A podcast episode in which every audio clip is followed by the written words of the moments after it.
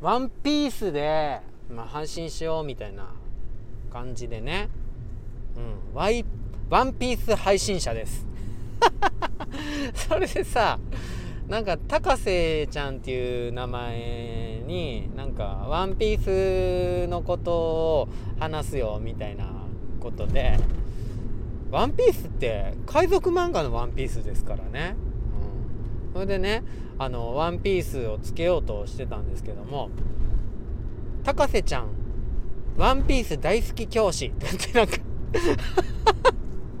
これさなんかエロくない？いや別にエロくないけど、ワンピースって別にエロくないけど、ワンピース大好きって言うとさ、ななんていう、ワンピースの服みたいな感じね。ワンピースのあの、ワンピースが大好きってなんか俺が言うとなんかいやらしくない？しかもさ、なんか、ワンピース大好き教師って、なんでやろ？なんか教師とさ、そのワンピースの服と大好きを混ぜこぜすると変な化学反応が起こるんですよね。もうね なんか、うん、な、なんかね、そう。とにかく、ワンピース配信者にね、ワンピース配信者ってこれも、なんか、なんか、いやらしいでしょ、ワン、ワンピースね、ワンピースに、もう何、ワンピースにそんなにエロいイメージないのに、だって普通の服、服じゃないですか。うん。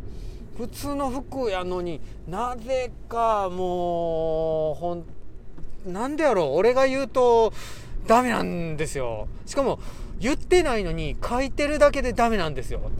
ワンピース配信者とかって書いててもななななんやろ。うん。あの清らかな軽い少年漫画的なワンピースに聞こえない。どうして？読めない。どうして？書いてあるだけなのに。今ほんとどうでもいい苦悩をねしてるんですよね。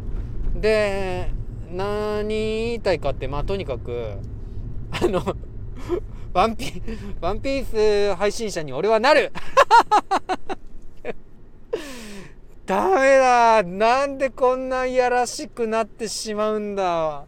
別にワンピースがいやらしいわけでもないしワンピースの漫画はいやらしいわけでもないし配信者がいやらしいわけでもないのになんでや教師がいやらしいわけでもないのに。